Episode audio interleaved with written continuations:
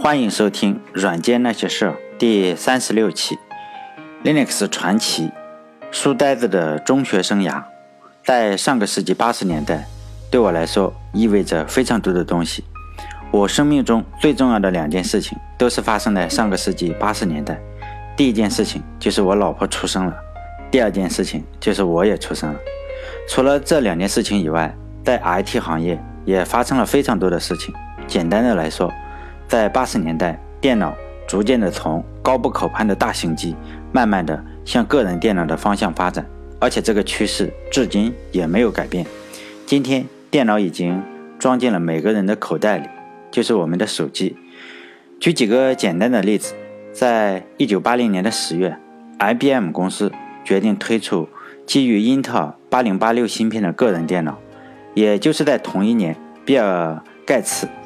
微软的比尔盖茨敏锐地就嗅到了个人电脑的商机，出资二点五万美元购买了 SCP 公司的 QDOS 操作系统，并将这个操作系统授权给 IBM 使用。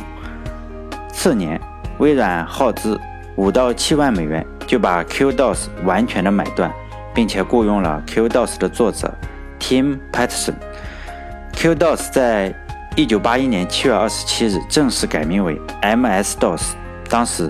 SCP 公司以为就这么个破软件，竟然赚了十万美金，他们都以为盖茨是个人傻钱多的大款。个人电脑的普及的浪潮势不可挡。我们可以稍微的提一下中国当年的情况。当年改革开放刚刚开始，个人电脑的普及肯定是没有普及的，反倒是持续了二十五年的知识青年下乡的运动被终结。大量的知识青年陆续的还乡，还乡以后就马上失业，失业以后呢，就非常容易造成治安事件。在八十年代的初期，很多地方的女青年夜晚都不敢出门。为了保障广大劳动人民群众的利益，伟大光荣正确的党在一九八三年七月十九日开始严打。这场严打持续了三年多，这是人民民主专政的一段纪念碑式的历史。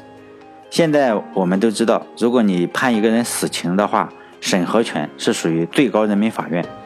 当年的死刑是属于县法院，也就是说，县长以及同级别的党委同志就可以决定一个人的生死。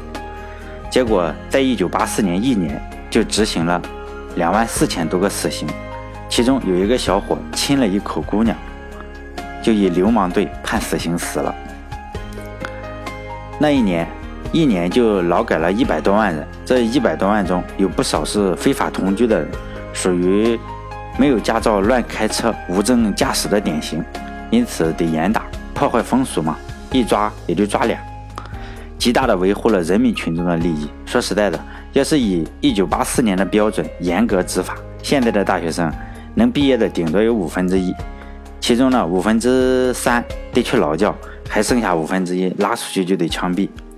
所以说呢，以现在的眼光来看，单身狗如果生活在一九八四年的大学校园里，应该是当年优胜劣汰的幸存者，非常的安全，肯定能毕业。在中国当时那种情况下，个人电脑的普及并没有那么急迫，所以呢，在八十年代的中国，普及个人电脑并不是什么大事儿。所以呢，中国。当年没有出现 Linux、比尔盖茨这种人，也算是情有可原。而同年代的 Linux 则开始上中学了，是在赫尔辛基最好的一所中学读书。这所中学的名字叫诺尔森高中。我在网上搜到了这所中学的网址，就放在我的微信公众号“软件那些事儿”里面。这个网址非常长。另外呢，我还用谷歌街街景，然后浏览了一下这个学校。放了一张这个学校的照片，非常漂亮，这才是真正的北欧风格的学校。按照丽娜斯在他自传里的描述，他自己本人就是个书呆子。满分数十分的话，他的数学、物理、生物等大多数科目都能拿到九分或者十分。体育呢，也就是个及格分，六分啊或者七分。木工课呢是六分。他说，别人木工课都制作了精美的凳子、桌子什么的。结果他唯一得到的就是至今还留在他大拇指里的几根木刺。另外，他还特别的强调，他院子里的那个精致的秋千是他岳父做的，和他没什么关系。只要上体育课的时候有一个小时的休息时间，他就去咖啡馆里泡着消磨时间。看到这个消息以后，我就赶紧打开了谷歌街景服务，试图找出他说的那个小咖啡馆。结果呢，那个小咖啡馆是允许学生赊账的。结果我找来找去也没有找到。看来这个谷歌的街景服务还是有很多的死角。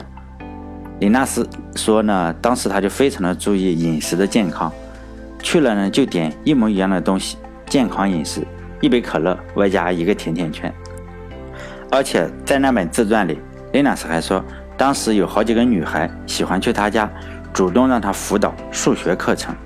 Linus 本人还嫌比较麻烦，因为芬兰有个不用证明就肯定正确的定理。就是鼻子大的男人，某些部位也比较大，而且这些找他辅导数学的女孩子还经常不务正业，除了数学还想聊点别的，甚至有个别的女生更过分，对 Linus 动手动脚的。所有的这些事呢，让 Linus 本人非常的讨厌。本来就是辅导数学，又不是辅导体育，别动手动脚的好不好？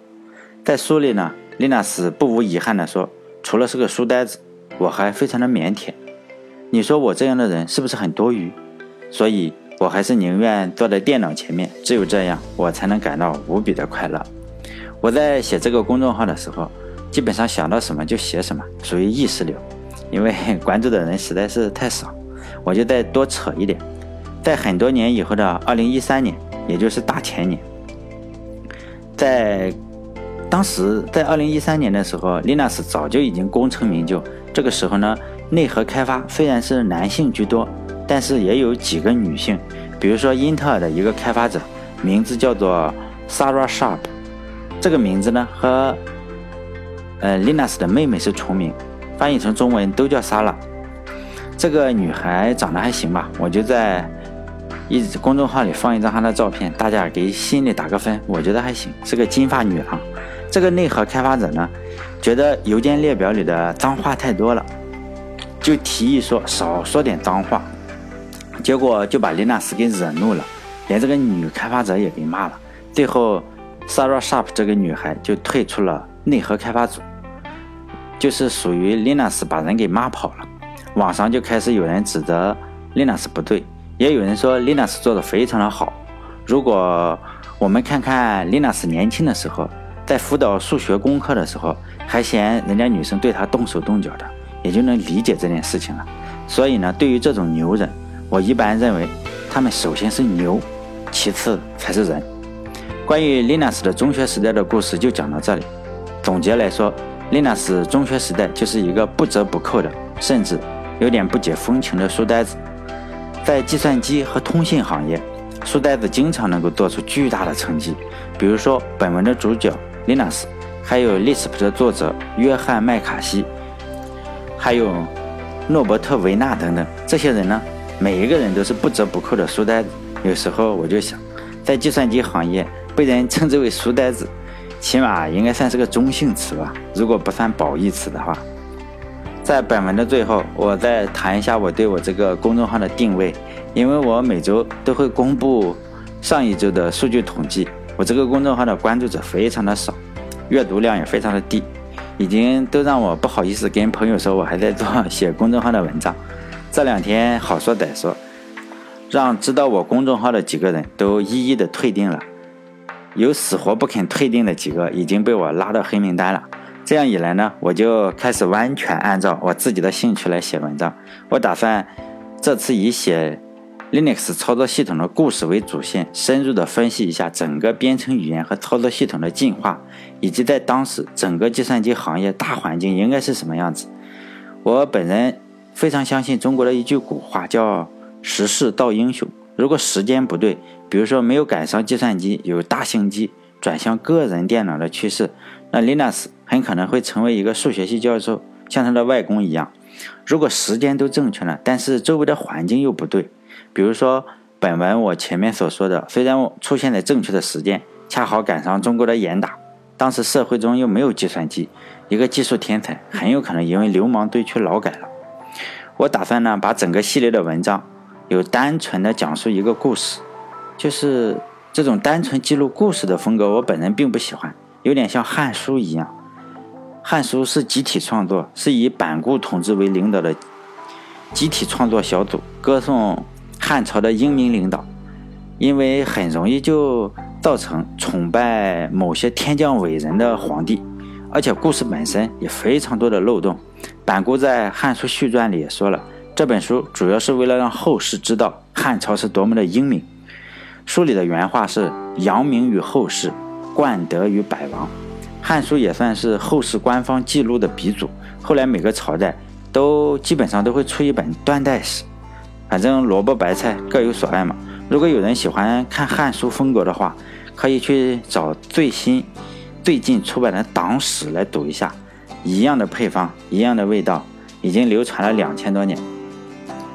我本人非常喜欢读的历史书是《史记》，可能我们整个的教学有一点小小的误导。《史记》并不是大部分人认为的是历史书。如果按照历史书该如何客观记录历史的标准来评价《史记》，就有点强人所难。《史记》本身就是司马迁个人的记录，在《太史公自序》这一章里，司马迁也说了，司马迁是借历史为手段抒发一个一家之言。所以我这一系列的长文也打算学习司马迁。借 IT 界发生的故事，抒发我自己的一家之言，主要是打算给自己留个纪念吧。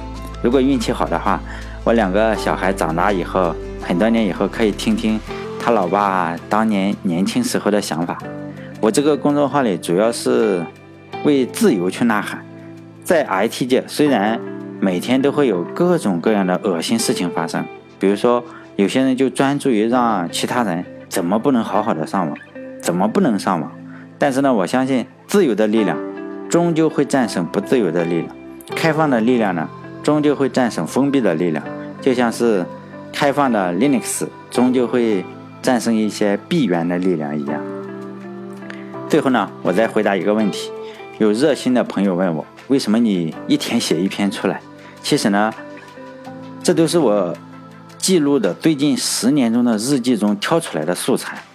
我从上高中开始就每天写几句话的日记，借助我写的这些日记中的素材，很快就能弄完一篇。最后呢，我附上一张我最近五年日记本的照片作为纪念。最后的最后，再安利一下我的微信公众号“软件那些事”。好，这期就到这里，再见。